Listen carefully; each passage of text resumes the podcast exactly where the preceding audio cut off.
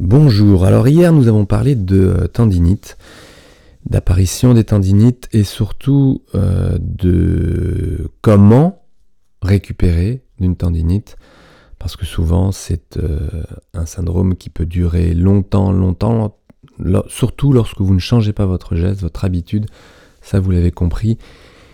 Et aujourd'hui le sujet va être un peu différent. Et en même temps l'approche, la stratégie va être la même, c'est-à-dire que on parle de syndrome de surmenage. Ce n'est absolument pas un syndrome inflammatoire, c'est la grosse différence.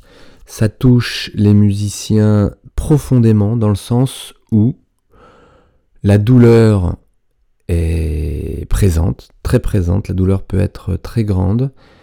Elle est plutôt diffuse, si on prend par exemple euh, un avant-bras, le surmenage musculaire touche tous les muscles de l'avant-bras et ça peut toucher aussi bien les fléchisseurs que les extenseurs. Et c'est là où c'est très troublant parce que finalement, vous n'avez pas plus mal d'un côté ou de l'autre, c'est très global. Et le pire de la situation est que même à l'arrêt, la douleur continue.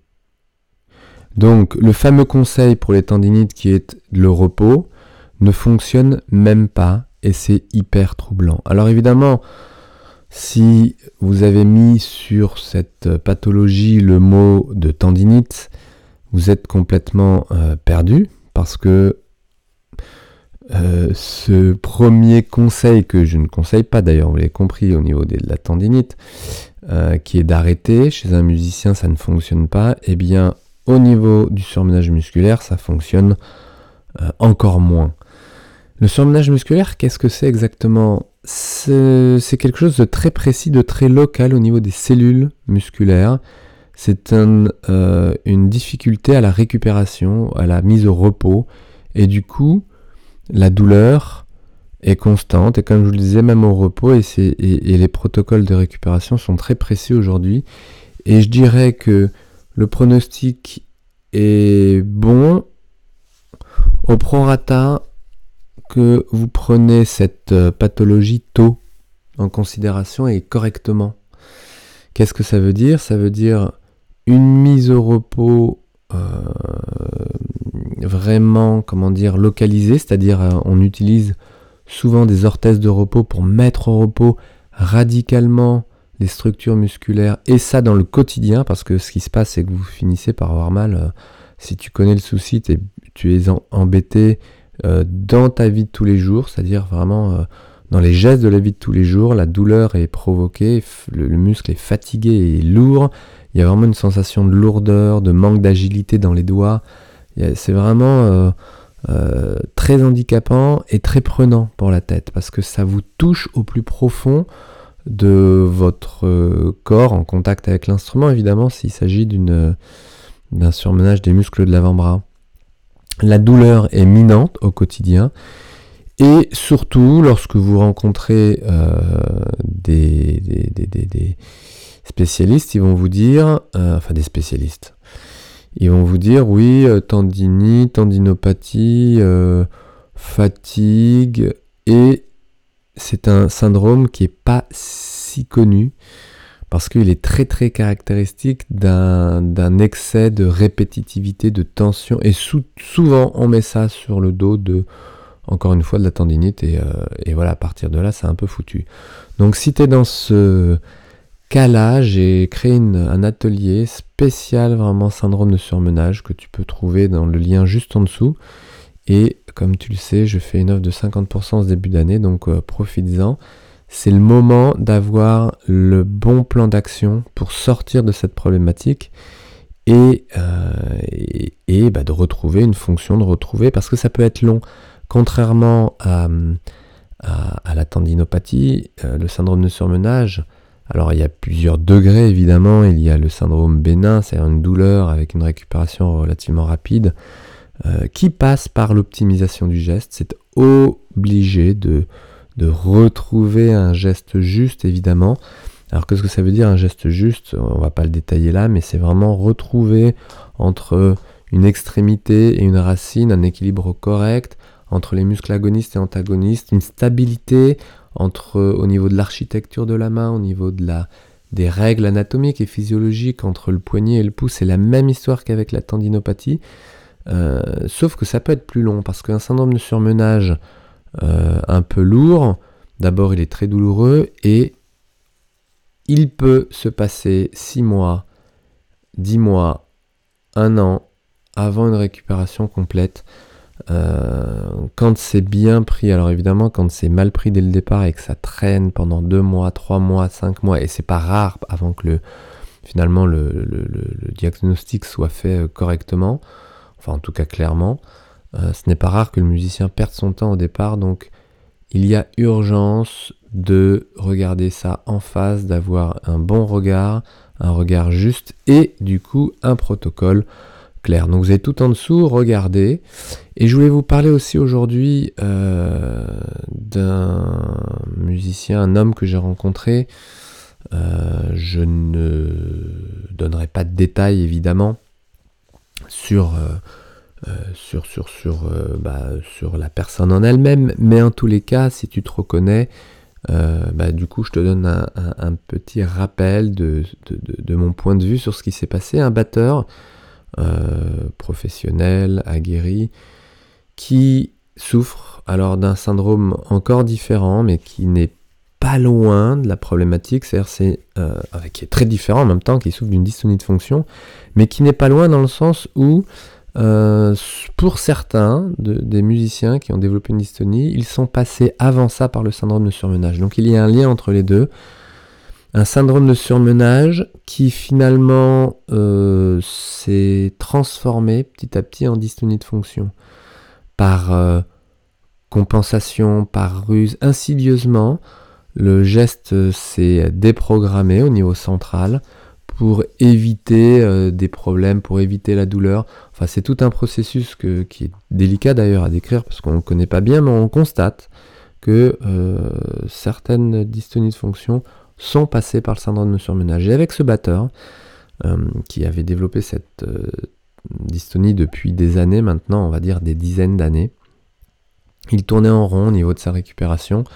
Il est passé par plein de phases, évidemment. Vous imaginez un musicien qui ne peut plus jouer, qui ne peut plus assurer un concert, qui va éviter finalement les concerts parce que trop inconfortable de jouer avec cette, euh, ce manque de fonction, c'est-à-dire concrètement une technique qui ne, qui ne, tient plus, c'est-à-dire des, des doigts qui ne répondent plus, un poignet qui se met à compenser de telle manière ce que le, il y a une perte de mobilité, une perte de souplesse, en tout cas une perte de technique instrumentale, euh, et, ça sur des gestes aussi simples que ce que pourrait faire euh, un musicien en fin de première année d'instrument. Donc c'est hyper prenant, c'est euh, évidemment démoralisant, déprimant, on peut le dire, pour certains musiciens qui passent par là. Et la caractéristique de ce musicien, qui n'est pas si originale, euh, mais euh, qui était très flagrante là, et le musicien, ce musicien le savait, en avait conscience, mais apparemment n'en était pas là dans, dans la remise en question de cet aspect-là, c'est que ce musicien était fort, costaud, avec une carrure euh, massive, une musculation imposante. Il avait fait pendant euh, longtemps de la musculation et donc c'était euh, c'était surrajouté une, tendance à, l'augmentation du tonus musculaire de base. Il avait un tonus très très fort, une volonté énorme, un perfectionnisme très grand, et donc le mélange de tout ça a fait que euh, il a forcé, il a forcé, et aujourd'hui encore, lorsqu'il joue, mais directement, vous voyez la pleine puissance qu'il utilise et le serrage qu'il utilise. Et euh, techniquement, c'est-à-dire que dans son jeu, la, force de frappe est énorme. Euh, et ça a un point qui m'a évidemment frappé. Et pour moi, il est clair que vous ne pouvez pas sortir d'une dystonie de fonction qui demande un réglage fin, un ajustement si fin des équilibres musculaires tant que vous mettez autant de puissance et autant de force dans votre geste de tenue de la baguette, tout simplement au démarrage.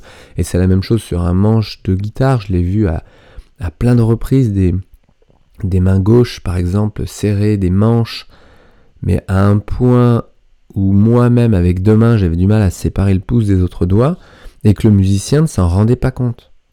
Parce qu'il avait avec le temps euh, intégré comme euh, normal cette prise énorme qui été créée au niveau du manche, au niveau de la baguette, et peu importe l'instrument. Et ça, euh, ce musicien l'a bien entendu, il a bien entendu euh, euh, cet avertissement entre guillemets qui était tant qu'il y a autant de force mise en route, alors que dès qu'il mimait un geste plus fluide, parce qu'il avait compris ce que c'était que de jouer plus fluide, fluide, mais il ne faisait, il ne le faisait que dans le mime, uniquement dans le mime. Il mimait vraiment bien un geste qu'il réalisait ensuite à partir du moment où ses olives frappaient et percutaient la, peau, eh bien, il euh, ne pouvait s'empêcher de mettre une tension, une pression, une puissance si grande qui correspondait en fait à, à une idée qu'il avait de son son. Hein, c'est directement relié au son. Et c'est là où ça devient plus complexe, c'est que euh, je ne demandais pas un, changement euh, euh, de, comportement si grand, mais pour lui, musicien, c'était énorme, c'était une remise en question énorme et un redémarrage à zéro dans sa technique instrumentale. Et je dis à chaque fois, non, ce n'est pas un redémarrage à zéro. Vous avez une expérience, vous avez une maturité musicale, vous avez une prise de, recul, surtout dans ces contextes de dystonie-fonction. Si tu euh, euh, as toi-même développé, si tu as toi-même développé une dystonie, et eh bien évidemment, euh, évidemment, vous avez un recul et une observation sur votre parcours qui est grand parce que vous avez eu le temps d'observer, parce que vous avez été obligé de regarder, de, changer de point de vue, même si dans son cas là, il était dans l'impasse, dans l'impasse absolue en restant dans cette puissance d'investigation, de, en rapport avec un perfectionnisme, en rapport avec une sonorité, en rapport avec euh, un aspect technique et une pression qu'il s'était toujours mis par rapport à, à ce qu'il devait atteindre en tant que musicien. Voilà, donc pour l'anecdote, on n'est pas dans le syndrome de surmenage, mais on est dans des fonctionnements ou dans des dysfonctionnements similaires, euh, même si dans le surmenage musculaire, il n'y a pas de mouvement involontaire, évidemment, par contre, il y a une, euh, lourdeur, une, euh, un manque d'agilité. Donc on tend vers la dystonie. Ce n'est pas systématique, heureusement, parce que la dystonie est une désorganisation encore plus importante, puisque ça se passe au niveau central. Euh, dans le syndrome de surmenage, c'est vraiment un trouble organique, c'est vraiment les muscles, les fibres musculaires qui ont cette difficulté à récupérer. Et euh, et, donc, euh, et donc c'est encore tout euh, un protocole de, récupération que j'ai détaillé dans la formation, que je, vous ai mis le lien juste en dessous avec cette réduction de 50%. Donc c'est le moment si tu es touché par un syndrome de surmenage. Et j'ai une question également qui est est-ce que le surmenage peut toucher également les muscles des lèvres? Le masque chez les instrumentistes avant. Alors oui, on retrouve les surmenages musculaires également au niveau du masque. Quelle est la caractéristique? Eh bien, je dirais, euh, ce sont les mêmes caractéristiques. Douleur, difficulté, douleur même au repos, lourdeur, manque de souplesse évidemment, manque d'agilité, donc hein, de, précision dans le geste, avec souvent une restriction euh, au niveau de la tessiture. Ça peut être dans les graves, ça peut être dans les aigus, mais il y a une partie qui est euh, généralement souvent plus touchée, et surtout une douleur constante, et une douleur qui reste, une douleur lourdeur, qui reste au repos. Alors la douleur est peut-être pas caractérisée de la même manière, puisque vous n'utilisez pas au quotidien votre bouche de la même manière que vos mains, ou alors de manière aussi intense, mais euh, le protocole euh, est, est détaillé de la même manière. Alors, c'est vrai que euh, j'ai, je ne sais pas pour quelle raison aujourd'hui,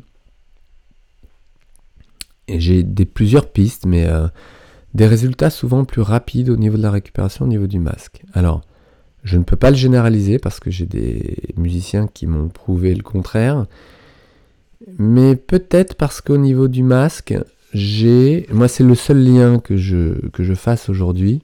Alors c'est pas du tout la même structure, hein, des muscles qui, euh, qui s'équilibrent entre eux. Au niveau des mains, c'est des muscles qui fonctionnent autour de, des os. Euh, donc on n'est pas du tout dans le même système. On est dans la même, euh, problématique, même, dans la même proposition de récupération au niveau du, sujet, hein, au niveau du sujet dans la globalité, par rapport au perfectionnisme, par rapport à la tension, à la, à la tension portée, à la tension physique mise en route, qu'il faut minimiser et surtout équilibrer. Mais la différence principale, c'est que le musicien, l'instrumentiste avant qui est touché au niveau des lèvres, euh, va directement être mis en lien avec euh, sa langue, qui est l'équivalent de ses doigts, hein, qui articule son son, et derrière sa langue directement mise en relation avec son souffle, évidemment, qui est euh, intimement lié avec la dynamique de la langue chez les instruments savants, et ce souffle, cette ventilation, cette respiration qui est directement mise en lien avec, le, avec l'aspect émotion. Et là, il y a une porte d'entrée un peu plus directe, disons que le musicien, instrumentiste avant, est un peu plus euh, ouvert à travailler sur sa respiration, évidemment, et en lien avec l'aspect émotionnel. il y a un aspect à prendre en compte à ce niveau-là, c'est que euh, vous ne pouvez pas jouer dans ces protocoles de récupération avec des émotions. Les émotions vont vous limiter la capacité physique et technique de, rééquilibrage, parce que soit vous êtes dans l'émotion, quelle qu'elle soit, ça peut être souvent la peur, euh, donc euh, l'anxiété, l'angoisse, de ne pas y arriver, de ne pas être à la hauteur, de ne pas arriver à rejouer normalement, de ne pas arriver à récupérer votre sonorité ou votre endurance, peu importe.